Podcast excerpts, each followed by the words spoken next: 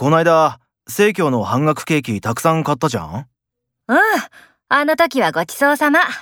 それはいいんだけどさ、昨日は近所のスーパーで、キュウリ詰め放題半額って広告をネットで見てさ、もういても立ってもいられなくなって。じゃあ、山ほど買っちゃったの？見てよ今日の手作り弁当。オールキュウリのサンドイッチで、付け合わせはキュウリのピクルス。キュウリ尽くしっていうか、キュウリ攻撃だね。